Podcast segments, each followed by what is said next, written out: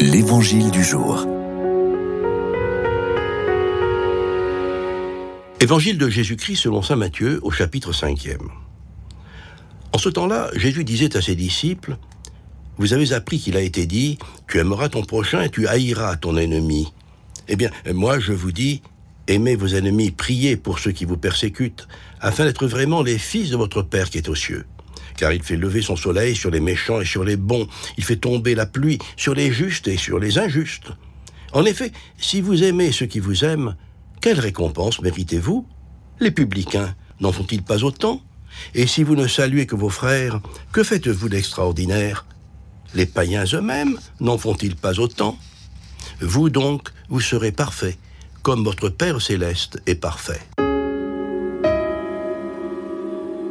Poursuivons la lecture de ce grand discours inaugural que Matthieu fait tenir à Jésus sur la montagne, au bord du lac. On assiste aujourd'hui à l'élargissement de notre conduite à partir d'un axiome du Lévitique un petit peu transformé.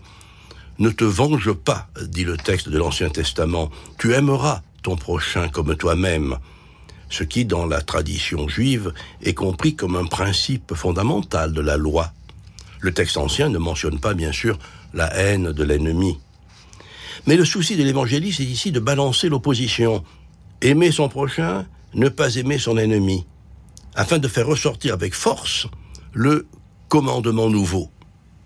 La suite du texte amplifie l'opposition.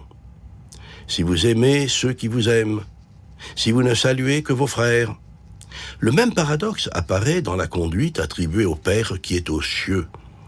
Il fait lever le soleil pour tous les hommes, et la pluie n'épargne pas les justes.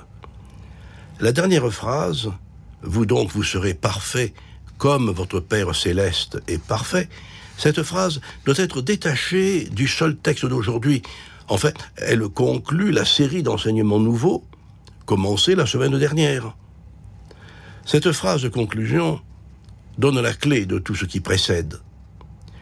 Si l'observation des commandements mène à la perfection suprême, celle de Dieu, comment pourrions-nous y parvenir? En plaçant au point le plus élevé l'aboutissement de la conduite qui nous propose, Jésus nous fait comprendre notre impuissance. Cette perfection ne peut pas être atteinte par nos propres forces. L'observation des commandements vers laquelle nous tendons reste au-delà de nos moyens.